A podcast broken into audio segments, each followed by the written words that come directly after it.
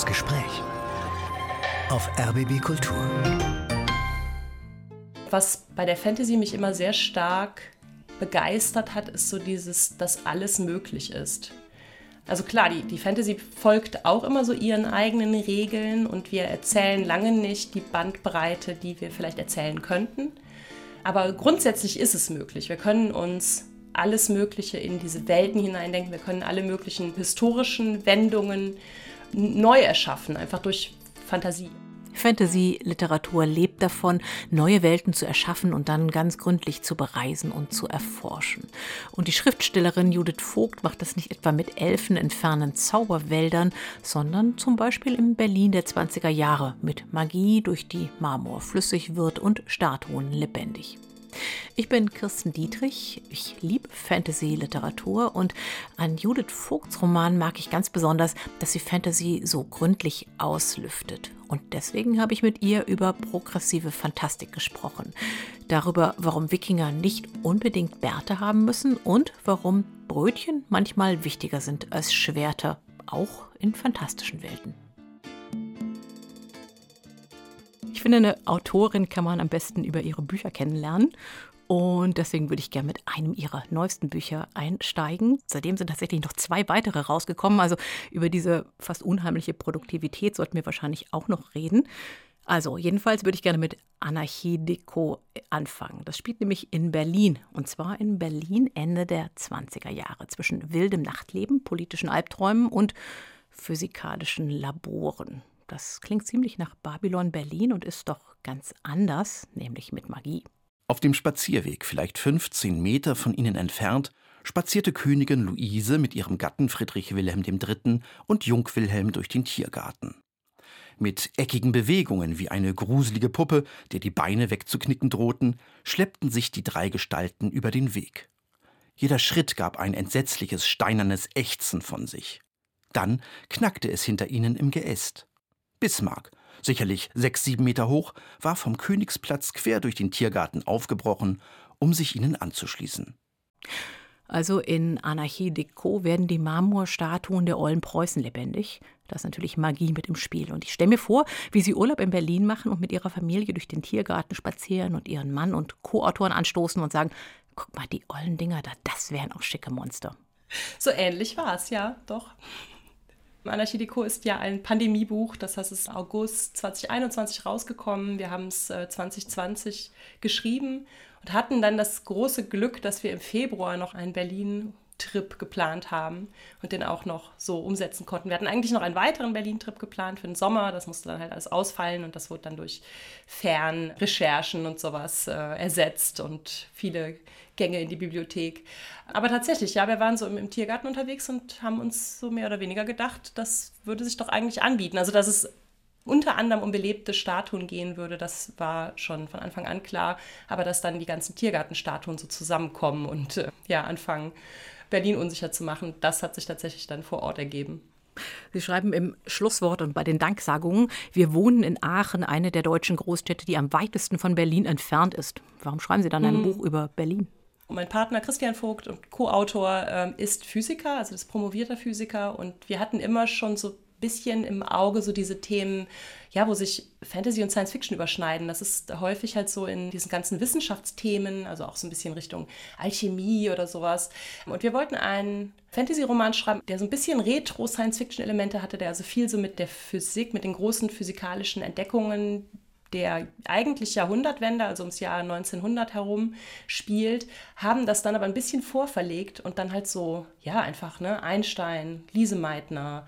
Einstein war zu der Zeit in Potsdam, Lise Meitner war in Berlin, also da stand dann natürlich fest, dass wir äh, zumindest die Aachener Gefilde verlassen würden und äh, Berlin gerade als die Großstadt in den 20ern und auch als die queere Hauptstadt der 20er und sowas, das fiel alles sehr gut so an Ort und Stelle. Das ist Urban Fantasy, also Fantasy, die nicht in einem fernen Zauberland spielt, das Mittelerde oder Aventurien oder sonst wie heißt, sondern die mhm. tatsächlich in, ja, in unserer Welt spielt. Und die auch mit den Begrenzungen unserer Welt dann spielt, wenn eben die Magie da durch die Verbindung von Physik und Kunst entsteht. Beflügelt ja. sowas oder ist das eine Grenze?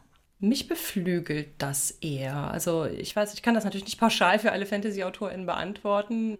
Aber tatsächlich spielen wir super gerne mit realhistorischen Dingen und können dann aus der Recherche auch das Ganze noch ein bisschen, also ich habe den Eindruck, je enger es wird, so, also je, je mehr ins Detail die Recherche geht, desto weiter wird es trotzdem. Also gleichzeitig tun sich dadurch viel mehr Möglichkeiten noch auf, auf die man vielleicht selber nie gekommen wäre, weil es einfach Aspekte unserer Historie sind, in die man dann äh, eintauchen kann und die völlig neue Abzweigungen irgendwie bieten. Würden Sie sagen, Sie sind eine Fantasy-Autorin? Das sind die Welten, in denen Sie zu Hause sind? Ja, ich würde sagen, ich bin, oder fassen wir es ein bisschen weiter, ich bin Fantastikautorin. Zur Fantastik gehört ja noch die Science Fiction mit dazu. Ja, auch der Horror, obwohl das, das tatsächlich ein Feld ist, das ich nicht so bespiele. Aber ich würde sagen, alle möglichen oder sehr viele mögliche Facetten von Fantasy und Science Fiction haben es mir sehr angetan. Warum? Das würde ich jetzt gerne rausfinden. Vielleicht ist die Frage allein, warum, ist wahrscheinlich ein bisschen zu groß. Vielleicht entdecken wir das gemeinsam. Ja, das hängt auch, glaube ich, sehr stark einfach mit meinem ganzen, mit meinem ganzen Leben irgendwie zusammen. Das hängt sicherlich auch damit zusammen, dass ich so ein Kind der Voreifel bin, also so inmitten von verwunschenen Wäldern und alten Steinbrüchen groß geworden bin. Da war einfach sehr schnell schon so dieser Zugang da, diese ganzen Bilder, die ich dann halt, als ich sehr jung schon so Tolkien und so gelesen habe, ich dann so sehr damit verbinden konnte. Das ist heute noch so, dass wenn ich zurück nach Hause fahre, dass ich immer denke, ach, ich fahre ins Auenland. So. Und dann war Fantasy für mich einfach eigentlich immer schon sehr prägend. Das war auch immer so was, was ja auch andere Leute so als prägend begriffen haben. Also weiß ich nicht, zum Beispiel in der Abi-Zeitung oder sowas, dass Leute dann reingeschrieben haben, Judith ist immer mit dem Kopf in fremden Welten oder irgendwie sowas. Anfangs war es viel Tolkien, es war viel Star Wars und sowas, aber es waren auch immer viele Romane, immer viele Romane, die ich gelesen habe und auch sehr früh schon ähm, so der Wunsch da selbst ähm, schreiberisch tätig zu werden und vielleicht sogar irgendwann mal hauptberuflich Autorin zu sein. Das war eigentlich immer schon so mein großer Wunsch. Und was bei der Fantasy mich immer sehr stark begeistert hat, ist so dieses, dass alles möglich ist. Also klar, die, die Fantasy folgt auch immer so ihren eigenen Regeln und wir erzählen lange nicht die Bandbreite, die wir vielleicht erzählen könnten. Aber grundsätzlich ist es möglich. Wir können uns alles Mögliche in diese Welten hineindenken. Wir können alle möglichen, auch zum Beispiel bei Anarchie historischen Wendungen neu erschaffen, einfach durch Fantasie. Also wir könnten uns, es wird nicht oft gemacht, aber wir, wir könnten uns zum Beispiel Welten mit weniger starken binären Geschlechterrollen oder so ausdenken und ähm, da drin Geschichten erzählen. Das ist dem Krimi oder der Beltristik oder so oder auch dem historischen Roman nicht so ohne weiteres möglich. Das sind so Dinge, die kann einfach die Fantastik, die Fantasy und die Science Fiction von sich aus schon besser, würde ich sagen. Es ist ja eine der Definition oder eine der wenigen Definitionen eigentlich von Fantastik, dass es eben in anderen Welten spielt, dass andere Welten erschaffen werden. Ja, genau, würde ich auch sagen. Also bei der Fantastik schwingt häufig ein Fokus auf das Vergangene so ein bisschen mit, wobei die Urban Fantasy da sicherlich auch ein bisschen eine Ausnahme ist. Da ist der Fokus dann halt auch ne, stärker Magie. Also ich würde sagen, vergangene Welten und oder Magie sind immer so die Elemente der Fantasy. Das heißt, häufig hat man historisierende Elemente, Epochen, die an unsere historischen Epochen angelehnt sind. Und man hat halt sehr häufig dieses magische Element. Ähm, und bei der Science Fiction steht ja häufiger die Zukunft, unsere Gedanken über die Zukunft und unsere Ängste aus der Gegenwart und sowas im Fokus.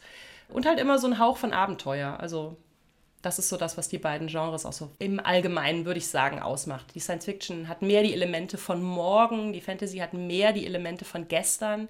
Und trotzdem sind es beides Elemente von heute. Also es sind unsere heutigen Gedanken, die wir als Fragestellung oder als Antwortversuche oder so in diese beiden Subgenres so ein bisschen versuchen reinzuschreiben. Wobei Fantasy sich alle Mühe gibt, oder viel Fantasy gibt sich alle Mühe, die Spuren und die Verbindungen ins Heute zu kappen oder zumindest ziemlich gut zu verschleiern. Das hat eskapistische Momente, ne? also dass wir natürlich unseren modernen Berufsbild, unserem Drang nach Work-Life-Balance und unserem ja, beherrscht werden durch digitale Technik oder so natürlich so ein bisschen in der Fantasy entkommen wollen. In der Science Fiction sicherlich nicht immer. Ich glaube aber, dass das auch eine Form von, äh, klar, was lege ich als Autorin da rein, aber auch was nehme ich als Leserin da raus. Und das kann natürlich schon mit dem alltäglichen Erleben zu tun haben. Das haben auch AutorInnen gar nicht unbedingt in der Hand. Also zum Beispiel, Tolkien hat ja auch zum Beispiel Kriegserfahrung gehabt und hat sich immer in Briefen und so dagegen gewehrt, dass sein Herr der Ringe halt damit irgendwas zu tun hat. Und hat immer gesagt, nein, das ist rein erfunden. Und trotzdem haben es Leute natürlich reingelesen und haben halt wiedergefunden, was sie selber als Nachkriegsgeneration oder auch als, als Kriegsgeneration damals, was sie halt erlebt haben. Das heißt, man hat natürlich selbst bei allem Eskapismus auch nicht in der Hand, und das ist auch gut so, was Leute für ihr aktuelles Erleben darin wiederfinden können. War dieser Eskapismus für Sie ein Drang, sich in Fantasy zu versenken? Hm. Immer auch ein bisschen, ja. Also ich glaube, es ist auch immer, dass das Abschalten aus dem Hier und Jetzt irgendwie durchaus ein Teil davon, also auch beim Erdenken des Ganzen, genauso wie, ich bin ja selber auch Leserin, äh, genauso wie beim Rezipieren halt. Aber ich glaube, dass das so ein Vorwurf ist, den könnte man ja dem Krimi eigentlich auch machen oder vielen unterhaltenden Genres. Also wenn wir uns unterhalten lassen wollen, lassen wir uns unterhalten. Und die Frage ist, wie viele andere Themen kommen da trotzdem noch rein? Also ich lasse mich total gerne unterhalten und habe da trotzdem noch eine politische Motivation bei oder einen Anspruch, dass ich überrascht werde oder dass ich einfach Haltung in den Werken bemerke oder interpretiere oder sowas. Das ist eine mehrheitsfähige Haltung? Ach, ich glaube, dass es bei ganz viel Unterhaltung so ist, dass man Dinge lesen kann und muss nichts daraus mitnehmen und es ist wie, es liegt so da, wie so ein, so ein Angebot. Man kann, man kann es aber auch liegen lassen.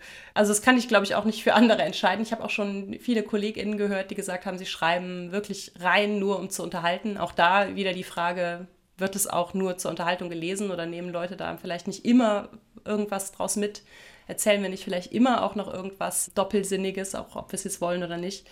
Was mehrheitsfähiger, finde ich, sein sollte, ist so dieses, dass wenn es einem nichts gibt und man das alles stehen und liegen lassen möchte und daraus nichts mitnehmen möchte, dass man das dann halt auch einfach tut. Ich glaube, viele Leute müssen dann immer direkt hingehen und irgendwie ins Internet schreiben, wie empört sie dann davon waren oder so. Also ich bin eigentlich dagegen, dass wir in der Fantasy immer um Tolkien kreisen, aber durch äh, die Ringe der Macht ist das gerade auch wieder so ein aktuelles Thema. Und dass da viele Leute offensichtlich diese Serie sehen und dann danach ihre Wut darüber, dass da schwarze SchauspielerInnen und SchauspielerInnen of Color drin sind, irgendwo hinschreiben müssen und da eine schlechte Bewertung verfassen müssen und sowas, obwohl das für die Handlung komplett unerheblich ist. Dann sollen die Leute sich halt nur die Handlung, nur die Unterhaltung geben und sollen halt ihre eigene Politik dann aber halt auch weglassen, das zu kritisieren. Die Ringe der Macht, das muss man wahrscheinlich kurz dazu sagen, ist so eine Art Vorgeschichte zum Herrn der Ringe, kann man schon sagen, so die Bibel mhm. der Fantasy. Und die Ringe der Macht behandeln die Vorgeschichte. Da hat Amazon allein für die Filmrechte daran, glaube ich, eine Viertelmilliarde Dollar bezahlt, 250 Millionen. Und es ist schon erstaunlich, dass tatsächlich ganz viele Menschen, die kein Problem damit haben, eine Geschichte mit unsterblichen Elben mächtigen Zauberern und Zwergen und kleinen Lebewesen namens Hobbit zu sehen, sich daran zu erfreuen, dann sagen, ja, aber also schwarze Elben kann es da wirklich gar nicht geben, weil das, das ist einfach nicht so. Das kann ja nicht sein, das passt nicht in diese Welt hinein.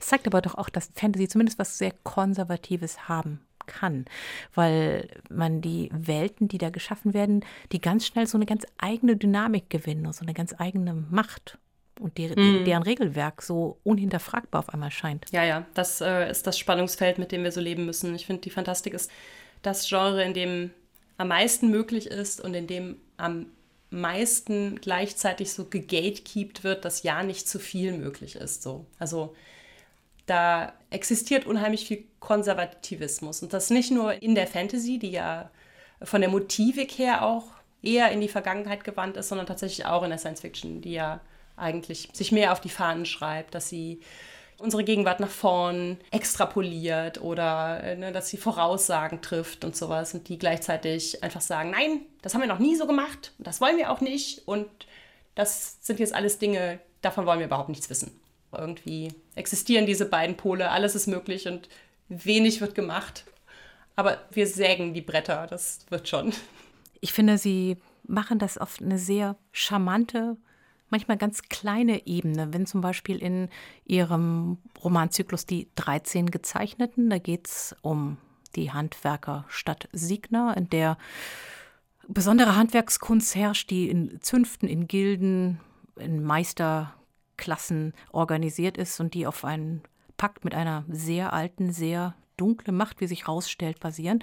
Also auf jeden Fall, diese Stadt gerät in Gefahr, muss gerettet werden von einer bunt zusammengemischten Gruppe mit Menschen, die natürlich alle ganz verschiedene Fähigkeiten haben, soweit so klassisch. Aber dann finde ich es zum Beispiel ganz bezaubernd, dass eine entscheidende Rolle ein auch noch schwuler Müllergeselle spielt, der Brötchen backen kann. Und diese Brötchen sind wichtig, weil Menschen dadurch nicht sich in diese ultimative Verzweiflung stürzen müssen, die von dieser dunklen Macht erzeugt wird. Also nicht mit dem Schwert wird die Welt gerettet, sondern mit Brötchen. Mhm, genau.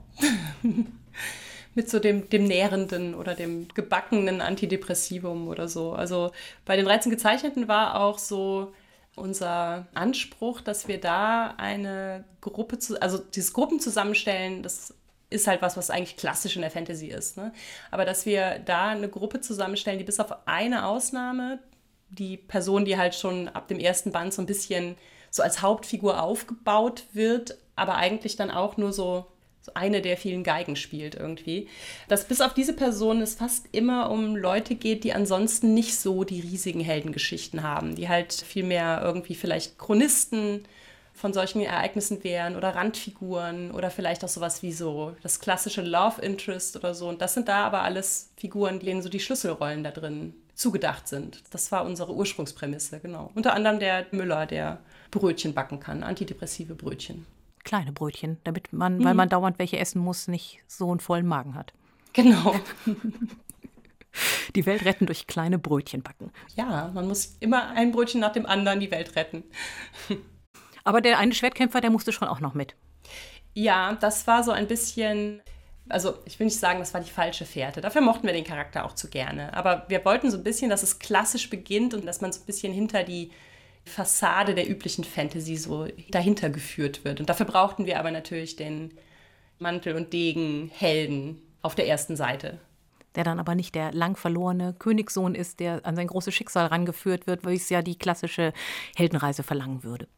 Ja, genau. Er ist zum Beispiel auch adoptiert und man könnte sich jetzt auch, oder es ist durchaus auch von uns gewollt, dass man sich eine Weile fragt, oha, wer steckt denn da in Wirklichkeit hinter? Aber es ist einfach, er ist einfach nur irgendjemand. Die Fantasy des Alltäglichen. Das finde ich eine hübsche Sache. Ich würde gerne jetzt eine Musik hören, weil das auch so ein schöner Übergang ist zu dem, was Sie sich so ein bisschen programmatisch auf die Fahnen geschrieben haben, nämlich Suki Working on Wonderland. Warum haben Sie diesen Titel vorgeschlagen? Der Inhalt davon hat mich total daran erinnert, dass wir halt alle unsere Nischen haben. Also Suki zum Beispiel mit der Hip-Hop-Szene der Deutschen, ähm, wir mit der deutschen Fantastik. Und dass es in diesen Szenen immer ja, feministische Kämpfe oder auch utopische Bestrebungen gibt und dass wir das so Nische für Nische, Brötchen für Brötchen irgendwie äh, versuchen müssen umzusetzen. Und als ich dann den Song das erste Mal gehört habe, habe ich gedacht, ja, das lässt sich so auch übertragen irgendwie auf meine eigene Nische.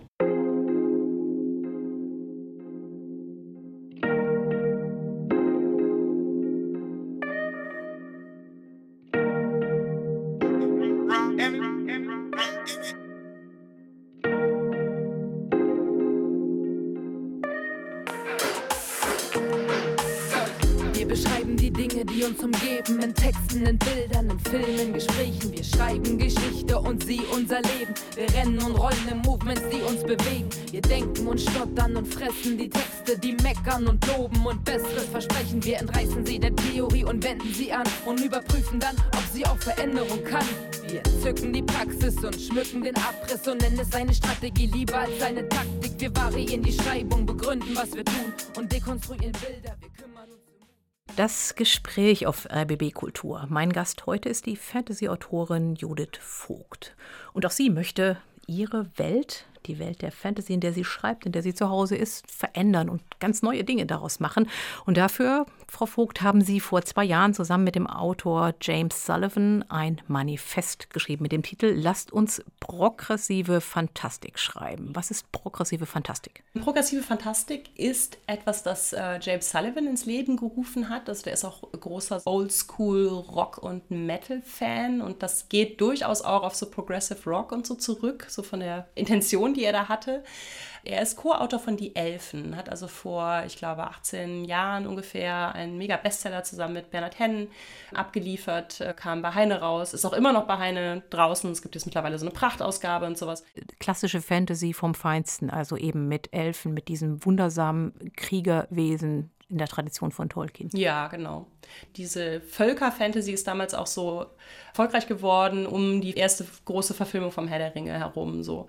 Und James titelte vor zwei, drei Jahren auf, auf Twitter, er würde also zurück zu den Elfen ähm, kehren, nicht in dieses spezielle Setting, sondern in ein ganz eigenes, denn er würde jetzt progressive High Fantasy schreiben. Und das sollte so viel bedeuten, wie dass er sich diesen ganzen Weltenbau, den man so braucht, wenn man diese klassische High Fantasy mit Zwergen, Elfen, Menschen, von mir aus Orks oder so, wenn man sich das mal so anschaut, dann stecken da viele Dinge drin, die wir vielleicht heute gar nicht mehr so transportieren wollen, wie das lange Zeit gemacht wurde. Da steckt viel so drin, ähm, wenn du als XY geboren bist, hast du folgende dir inneliegende Verhaltensweisen und sowas. Also da steckt eigentlich ganz viel so von Angeborenen und auch, ja, vielleicht tatsächlich auch so ein bisschen so kolonialen Mustern irgendwie noch drin, die sicherlich unbewusst transportiert wurden und auch unbewusst halt Jahrzehnte weitergetragen wurden.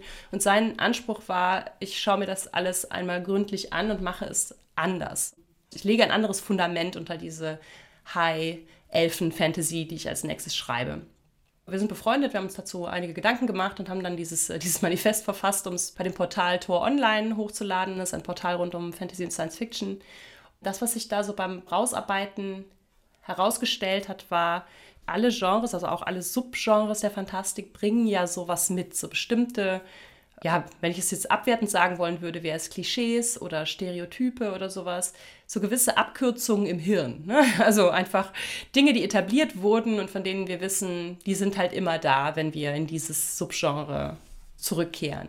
Das gibt es schon in ganz alten Romanen, also so wenn wir jetzt die Romane der Artus-Sage uns zum Beispiel angucken, was ja schon im Hochmittelalter so ein ja, quasi Trend war, Artus-Romane, dann sind da ganz viele einfach Bilder dabei, die das transportiert. Ne? Das ist zum Beispiel ein Ritterturnier. Dann gibt es da die Verehrung der Königin oder der hohen Frau oder so. Dann gibt es die Suche nach dem Gral, die Tafelrunde. Also wir haben da ganz viel im Kopf, was wir damit assoziieren. Und wenn wir uns jetzt so ein Genre schnappen und wollen darin progressive Fantastik schreiben, dann würden wir das so auf dem Tisch ausbreiten und sagen, okay, was davon muss auch nach wie vor unbedingt rein? Was ist so ein Ding, das brauchen wir einfach, um es wiederzuerkennen? Und was sind andere Dinge, wo wir heute vielleicht sagen, hm, das bräuchte mal so einen modernen Kniff, damit es halt nicht wieder auf den alten Schienen fährt. Das Frauenbild zum Beispiel. Was ist schon da, könnte einfach weiter ausgearbeitet werden. Was ist da und man will es vielleicht einfach nicht mehr und legt es vielleicht ad acta und was ist halt einfach ein liebgewonnenes Stück, Genre, was man weiter bespielen möchte. Was bedeutet das denn für Ihr Schreiben? Also wenn Sie zum Beispiel wie in dem Roman Schildmaid ein Boot auf eine Reise schicken, das aber besetzt ist mit Frauen, mit queeren Menschen und die dann ihre Heldinnenreise erleben. Wie wird die progressiv?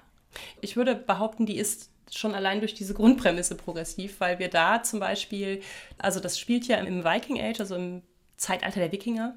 Und wenn wir uns Geschichten angucken, die im Viking Age spielen oder wie Wikinger erzählt werden, was wir heute damit verbinden, dann haben wir auch da bestimmte Bilder im Kopf. Es gab ja vor kurzem diese, oder es gibt die auch zurzeit immer noch, diese Bilder-KIs, denen man bestimmte Stichworte geben kann und dann spucken die Bilder aus. Ne? Dann rechnen die irgendwie drei Minuten und danach kommen halt so neun computergenerierte Bilder oder sowas.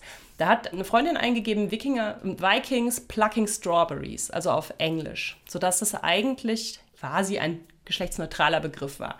Rausgekommen sind trotzdem neun Bilder von blonden, bärtigen, behelmten Männern, die ähm, Erdbeeren pflücken. Und das sagt ja schon, also ne, die KI macht das ja nicht einfach so, die greift ja darauf zurück, was die selber beim Googlen so findet. Ja, was im Prinzip unser kollektives Unterbewusstes so ausspuckt und auch Bewusstes. Und das ist in dem Fall halt, wenn wir Geschichten von Wikingern erzählen, dann erzählen wir so Geschichten von so blonden, bärtigen Männern, die auf Plünderfahrten gehen und die heidnisch sind im besten Fall. Und da ist vielleicht auch noch so eine Frau dabei, eine Schildmaid, die kann da so ihren Mann stehen, ist genauso toll wie die Männer oder noch toller. Und wir haben entschieden, dass wir genau das halt nicht erzählen. Es gibt da viele Klischees abzuschälen von diesem Bild vom Viking Age, was wir so haben. Aber zurück bleibt halt trotzdem, dass es eine sehr patriarchale und sehr stark eingeschränkte Gesellschaft war, die einem sehr rigide Standesrollen und Geschlechterrollen vorgegeben hat. Und was wären die Geschichten, die man am Rand davon erzählen kann? Von den Leuten, die daraus ausbrechen, daraus weglaufen, daraus verstoßen werden.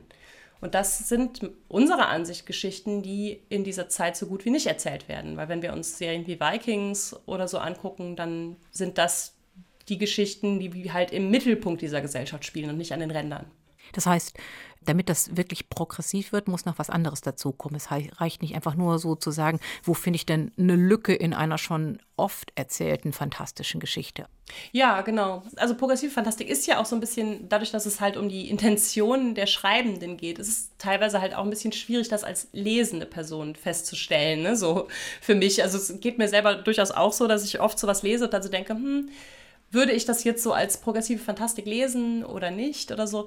Es ist nicht immer damit getan zu sagen, ich habe jetzt eine queere Figur dabei oder ich habe eine Frau, die einen großen Redeanteil oder einen großen Anteil an der Geschichte hat oder so. Ich würde schon sagen, dass so eine Art Auflösung der Norm oder des Standards, also über wen erzähle ich diese Geschichten, dass das, das schon eine Rolle spielt. Also dieses Auflösen von dem, was normal ist. Sie haben bei Schildmeid, das fand ich interessant, ganz viele Inhaltswarnungen da hinten extra nochmal auf einer Seite aufgeführt. Also mhm. von Gewalt gegen Kinder, sexualisierte Gewalt, Selbstverstümmelung, aber auch Meerestierhorror oder Transfeindlichkeit. Also ein relativ breites Spektrum gehört das auch dazu, zur Progressivität dann zu sagen, okay, Fantasy kann sich auch mit belastenden Themen beschäftigen oder Fantasy ist auch gewaltvolle Literatur auf eine Art, weil sie in einer Zeit spielt, wo wirklich direkt eine Handlung eine direkte Folge hat? Ich würde sagen, dass Fantasy grundsätzlich häufig gewaltvoll ist und dass es auch häufig, also so eine Tradition ist, dass wenn wir so, wir Fantasy-Fans zusammenkommen und so erzählen, was wir viel, alles viel zu früh gelesen haben, dass da häufig eine Rolle spielt, dass wir halt sehr jung waren und schon mit sehr ja, blutigen und vor allen Dingen auch mit sehr expliziten Szenen sexualisierter Gewalt, vor allen Dingen gegen Frauen, ja quasi aufgewachsen sind, ne, das mit 11, 12, 13 Jahren gelesen haben. Und dass wir das heute rückblickend auch nicht toll finden, dass das so ist, dass das ein so wichtiger Teil häufig in Fantasy-Erzählungen ist und dass wir damit so alleingelassen wurden, so ein bisschen. Also natürlich, dadurch, dass es Bücher sind, ist es nicht ganz so unmittelbar, als würde man es in einem Film sehen, aber ähm, es ist auch nicht super. Und ich finde, dass zur progressiven Fantastik auch dazu gehört, an welchen Stellen ist es vielleicht verletzend oder belastend und können wir auf irgendeine Weise das vorher kommunizieren ich glaube nicht, dass viele Leute diese Inhaltswarnungen sehen und dann denken, dann lege ich das Buch beiseite und lese es nicht. Es geht einfach ein bisschen darum, dass wenn man es möchte, man hinten reingucken kann und informierter daran geht und dann vielleicht es zu einer Zeit liest, zu der man einfach damit auch besser klarkommt. Auch darüber denken wir natürlich in der progressiven Fantastik auch viel nach.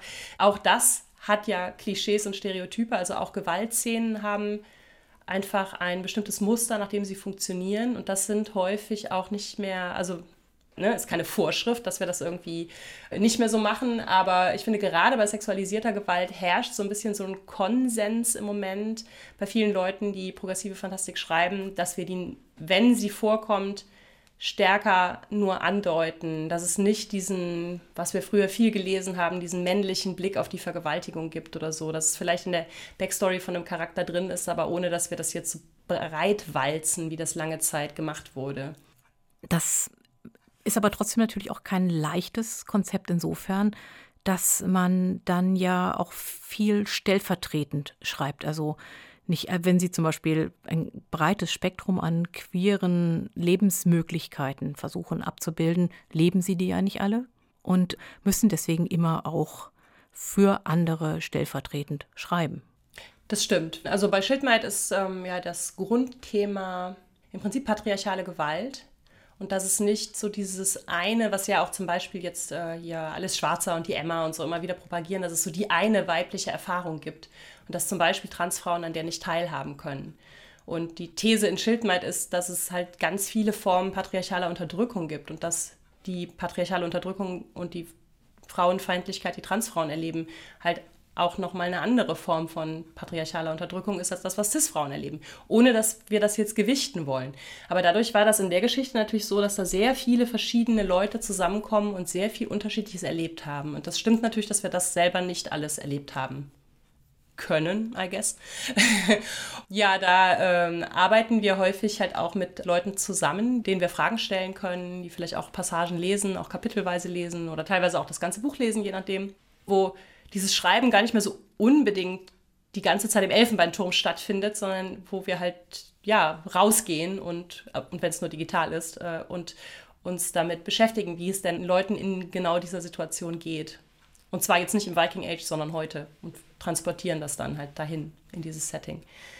Also ob das dann für alle Leute passt und ob die Warnungen meinetwegen für alle Leute passen und ob die Umsetzung und so für alle Leute passt, das ist auch was, worüber wir natürlich auch viel diskutieren. Da werden auch schon mal Stimmen laut, die sagen, das äh, fand ich jetzt nicht gut oder ich erwarte so eine Art Verletzungsfreiheit, wenn ihr euch schon so viele Gedanken macht. Warum sind dann trotzdem Szenen drin, die mich belasten, so nach dem Motto? Ne? Also so ein bisschen, wenn ihr schon so viel darüber nachdenkt, was ihr tut, warum bin ich dann nicht komplett safe in dem, was ihr schreibt? Das ist schon auch was, worüber wir auch viel reden. Da kann es auch, glaube ich, keine endgültige Antwort drauf geben, weil wir haben unsere Themen, die uns wichtig sind, über die wir schreiben wollen, die uns teilweise auch selbst betreffen und selbst verletzt haben und ja, die einfach auch in uns brodeln. Und da können wir nicht garantieren, dass andere Leute da immer 100% drin safe sind in dem. Also, dass das immer 100% nur eskapistisch ist oder sich nur als Unterhaltung lesen lässt und nicht belastet. Eigentlich fast ein bisschen gemein, wenn sie einfach nur über wundervolle blonde Elfen schreiben würden, die gegen böse Orks kämpfen, die zufällig alle schwarz sind, dann würde kein Mensch sich aufregen. Ja, das, das ist wohl so, ja. Aber dann wird es auch, also mir persönlich wäre es dann auch nicht so wichtig, glaube ich. Also mir persönlich würde einfach was an Motivation oder was an, ja, an Feuer irgendwie fehlen, wenn das nicht dabei wäre. Sie haben ja auch Inhaltshinweise der positiven Art bei Schildmeid mit dabei.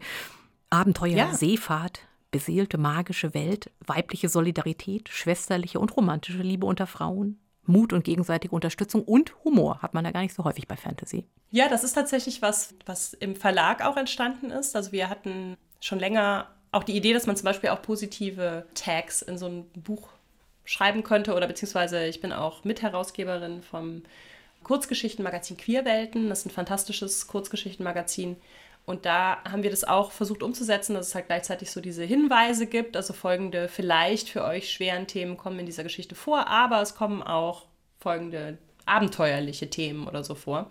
Und da setzen wir das jetzt auch seit einigen Ausgaben um und wir fanden es irgendwie sehr toll, dass der Piper Verlag, dass die zuständige Lektorin, die ist, glaube ich, sehr vertraut äh, mit Fanfiction das ist was, was, glaube ich, aus der Fanfiction kommt. Also die Fanfiction-Portale machen das ja schon sehr, sehr lange, dass die zum einen halt quasi warnen und zum anderen aber auch sagen, was es so an juicy Stuff in der Fanfiction so gibt.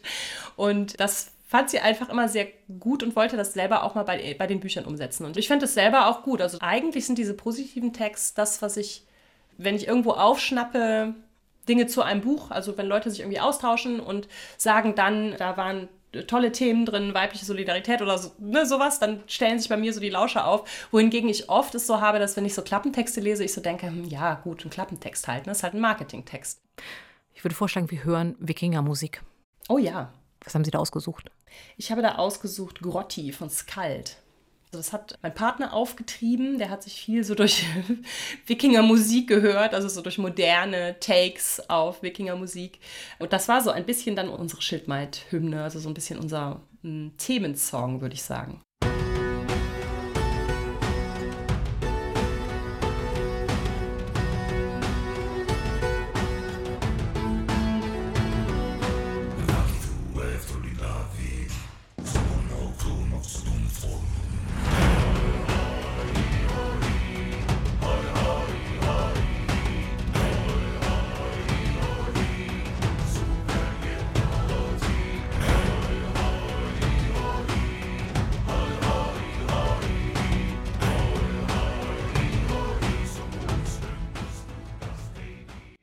Passend zur Wikinger-Fantasy, die mein heutiger Gesprächsgast Judith Vogt geschrieben hat, zusammen mit ihrem Partner Christian Vogt.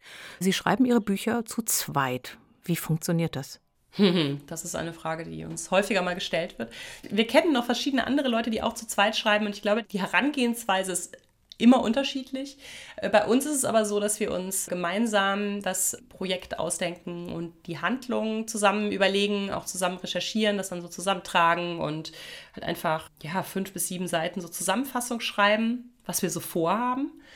Und dann ist es meistens so, dass ich anfange zu schreiben und wir uns darüber austauschen. Wir lesen das, ich lese das meistens vor und dann reden wir darüber. Und wir tauschen uns dazu aus, was die nächsten Szenen jeweils werden. Und dann sucht sich Christian davon Szenen aus, die er schreibt und die ich dann einbaue und dann überarbeiten wir uns gegenseitig noch. Und das hängt damit zusammen, dass er halt einen Brotjob hat als Physiker und ich äh, habe auch einen Brotjob, aber das ist halt Schriftstellerin. Das heißt, ich habe tatsächlich den ganzen Tag nichts anderes zu tun, als das äh, zu schreiben und Christian muss sich entweder dafür freinehmen oder muss am Wochenende schreiben oder in den Ferien oder nach Feierabend oder so. Und deswegen darf er sich die Szenen aussuchen, die ihn am meisten ansprechen und ihm am meisten Spaß machen. Und äh, so schreiben wir dann zusammen und überarbeiten es nachher, damit es halt klingt, als wären es keine zwei Personen, die es geschrieben haben. Sie haben als Buchhändlerin angefangen, bevor Sie Schriftstellerin mhm. geworden sind. Das ist ja also fast schon ein bisschen zu Klischee. Also darf man das überhaupt? Aha. Also dieses, die Buchhändlerin, die heimlich an ihren Romanen schreibt und den dann vorzieht, wenn die Zeit mal reif ist dafür. Also ähm, ich habe ja schon erzählt, dass Fantasy so, so Teil meiner ganzen, ja, meines Erwachsenwerdens war.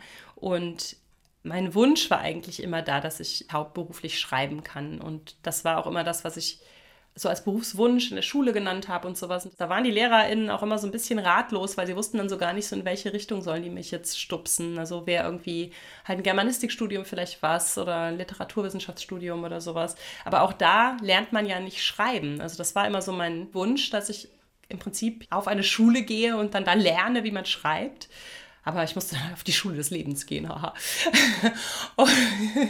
Im Abi-Jahr quasi habe ich meinen ältesten Sohn bekommen, also habe ich ein Kind bekommen und konnte danach nicht super gut studieren. Das ließ sich mit diesem Voreifel-Familiendasein, also dass meine Familie auch in der Voreifel wohnte, meine Mutter, die sich damals viel mit drum gekümmert hat, dass ich alleinerziehend war.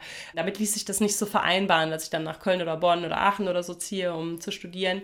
Also habe ich gedacht, was ist das nächste dran? Also wie komme ich am nächsten an Bücher dran? Und das war halt dann ähm, die Buchhändlerinnen-Ausbildung, die ich dann in der Buchhandlung vor Ort zum Glück machen konnte. Und habe dann auch noch eine Weile auch in Aachen in der literarischen Buchhandlung sehr gerne gearbeitet. Und als dann ja, acht Jahre später ich das zweite Mal schwanger war mit meiner Tochter, da habe ich dann gedacht, okay, das ist jetzt die Chance.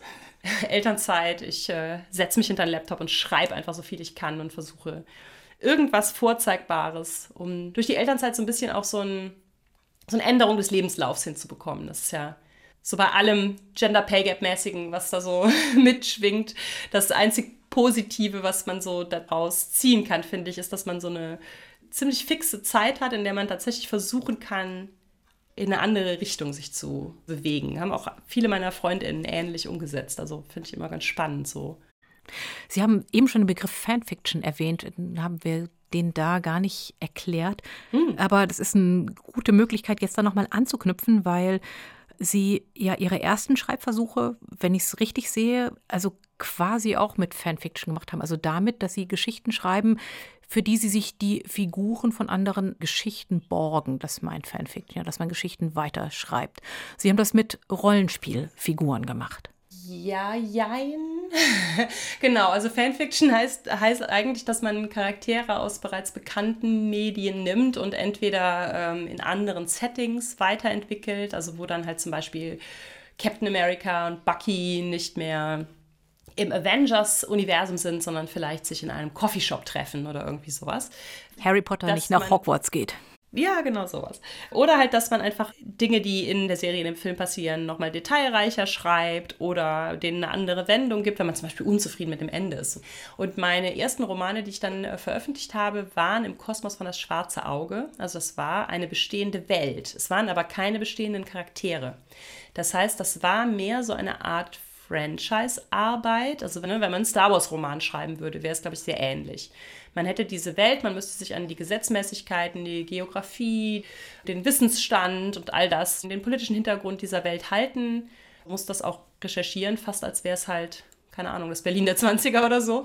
Und hat dann da drin aber eigene Figuren, die ihre eigenen Geschichten da drin erleben. Und das ist das, was ich am Anfang gemacht habe, genau. Ist das leichter zum Schreiben, also um überhaupt erstmal ins Schreiben zu kommen? Also ich habe fürs Schwarze Auge geschrieben und für Splittermond. Äh, es sind beides deutsche Rollenspielsysteme. Und ich glaube, dass es sehr schwer ist, wenn man nicht sowieso schon Rollenspiel spielt zum Beispiel oder halt mit diesem Franchise so vertraut ist. Dann müsste man wirklich bei Null anfangen zu recherchieren. Dann ist natürlich auch dieses sich einfühlen in diese Welt nochmal sehr viel schwieriger. Und dadurch, dass wir aber diese Rollenspiele gespielt haben, würde ich sagen, war der Aufwand ähnlich. Also ich würde nicht sagen, dass es einfacher war, weil man muss dieses den ganzen Spielhintergrund recherchieren und mein Anspruch war darüber hinaus aber auch, dass das, was halt realweltliche Anleihen hat, halt auch trotzdem funktioniert. Also so die ersten beiden Romane drehten sich um eine Schmiedin, also habe ich dann ne, Schmiedeworkshops gemacht und äh, mir angeguckt, wie das so funktioniert, habe viel recherchiert und sowas. Das war dann eigentlich schon ähnlich, also vom Arbeitsaufwand her. Und der zweite Zweiteiler spielte so in der Antike dieser Welt. Und da hatten sich ganz viele Leute zum Glück schon Gedanken drum gemacht. Da kamen zeitgleich nämlich mehrere Bände so raus, die sich zu einer Art, ja, im Prinzip mediterraner Antike befassten und da halt ganz viele Schlaglichter so eigentlich auf diesen fiktiven Kontinent warfen. Aber da waren tatsächlich auch Geschichtslehrer, Lateinlehrer und sowas alles dran beteiligt und das halt so, dass sich das so echt wie möglich einfühlte. Da habe ich auch unfassbar viel einfach in der realen Antike recherchiert. Also es war nicht viel weniger Aufwand, als hätte ich einen historischen Roman geschrieben eigentlich. Für ein aber sehr, sehr kritisches Publikum wahrscheinlich, denn Menschen, die sich in so ein Rollenspiel einfinden und da sich Jahre äh, durch eine Welt erzählen mit genau festgelegten Regeln und so, ich kann mir vorstellen, das ist auch ein sehr, sehr, sehr auf die Einhaltung der Regeln dann auch pochendes Publikum. Oh ja, sehr. Das stimmt. Doch, da gab es auch immer, ähm, also immer wenn neue Romane rauskamen, ich habe dann auch viele KollegInnen kennengelernt, die halt auch in dem Bereich geschrieben haben. Wir zitterten dann immer schon ein bisschen, äh, weil sobald ein neuer Roman von uns raus war, kamen dann halt als allererstes so die richtigen Hardcore-Leute, die den über Nacht gelesen haben und dann halt überall wirklich nicht nur auf Amazon, sondern dann auch in Fanforen und sowas dann wirklich allen aufs Butterbrot geschmiert haben, was halt nicht stimmte und was stimmte und sowas. Man hat dann immer ein bisschen gezittert, ob diese Wertung wohl, ja, wo wir schon beim Thema Antike waren, es war ein bisschen wie der Daumen in der Arena, so, ob der nach oben zeigt oder nach unten, das hat immer schon viel ausgemacht. Ist diese ganze Fantasy-Rollenspiel-Szene noch so eng gestrickt, wie sie das zu Zeiten, als es eben so wenig deutschsprachiges Material gab, noch war? Oder professionalisiert sich das auch gerade sehr?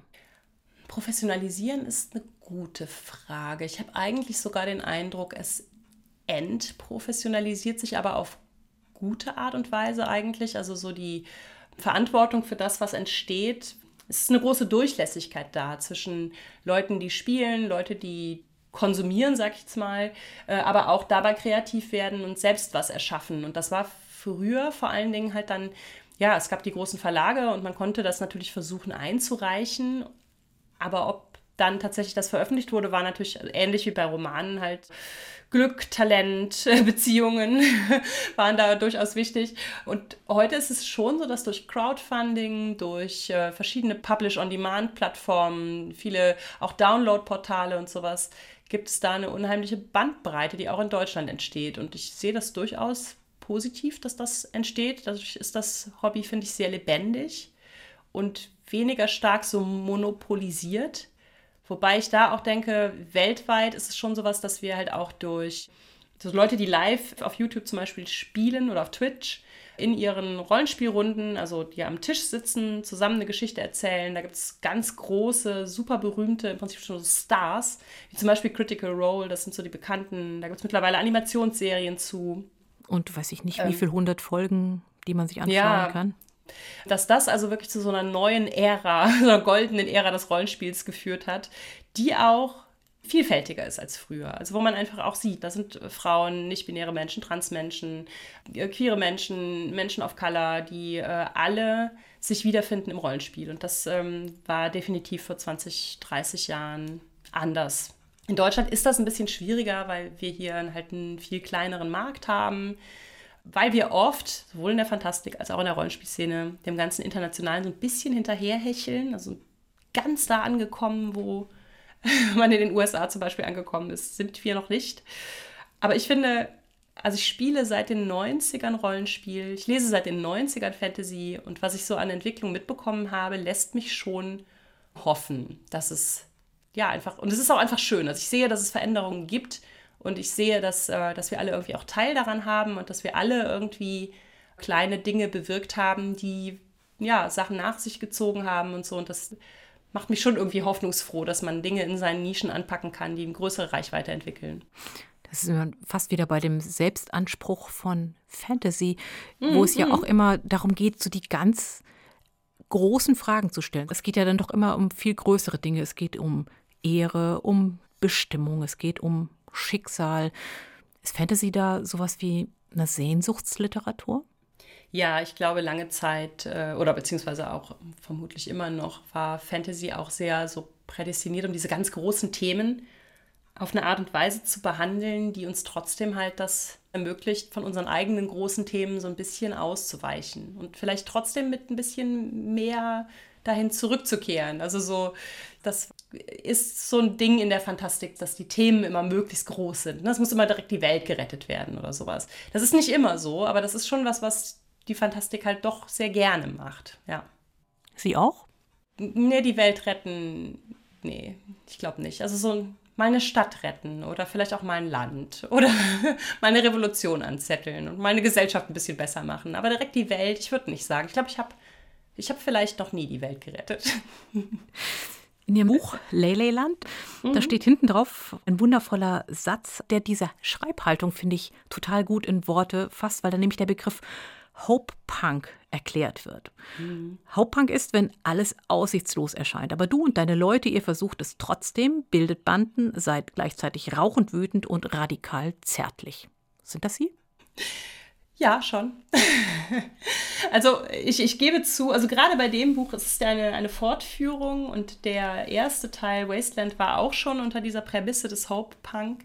Und ich stelle an mir selber fest, 2019 ist mir das wesentlich leichter gefallen, diese Form von, es mag alles zu groß und zu schwer und zu viel sein, aber wenn wir es im Kleinen und zusammen versuchen, dann machen wir es trotzdem ein Stück weit besser. Das war 2019 etwas einfacher. Ich muss sagen, so nach Pandemie, mitten in einem Krieg und angesichts einer verheerenden Klimakatastrophe, gerade letzteres war natürlich 2019 auch schon da, aber ich finde, es wird natürlich auch immer deutlicher und immer, ja, irgendwie bedrückender.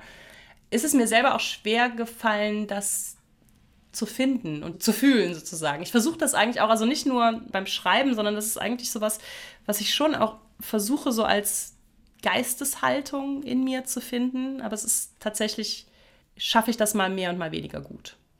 Macht es das leichter, wenn man dazu auf wie im Fall von Leyland, Werwölfe zurückgreifen kann zum Beispiel. Also wenn man irgendwie Magie, wenn man irgendetwas, was eben doch nicht ganz von dieser Welt ist, damit reinnehmen kann?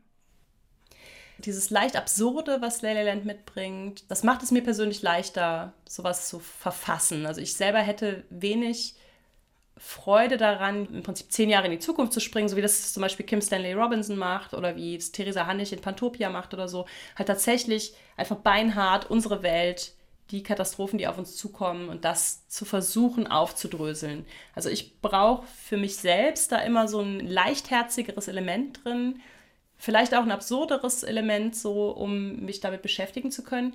Bei Leleland und auch bei Wasteland ist es allerdings so, dass das nicht der Schlüssel dazu ist. Also letztendlich, gerade bei Leleland sind diese übernatürlichen Dinge zwar da, aber das ist nicht das, was nachher das Gemeinschaftsstiftende oder so ist oder das, was zur Bewältigung oder so notwendig ist.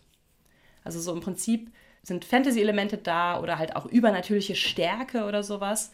Und das, worauf wir aber so ein bisschen hinaus wollen, ist so dieses, das Menschliche ist eigentlich das, was, was das schaffen kann. So. Wir brauchen nichts Übernatürliches. Das, was wir haben, ist genug. Wir müssen es nur versuchen, so einzusetzen, wie, ja, wie wir glauben, dass es halt den meisten Impact macht. Jeder einzeln, aber auch mit anderen zusammen und vor allen Dingen als größerer Verbund. Kleine Brötchen backen eben. Aber ja, die dann auch wirklich jeder backen. Einzelne und verteilen. Wir sind am Ende dieser fantastischen Reise durch die Bücher und die Welt von Judith Vogt.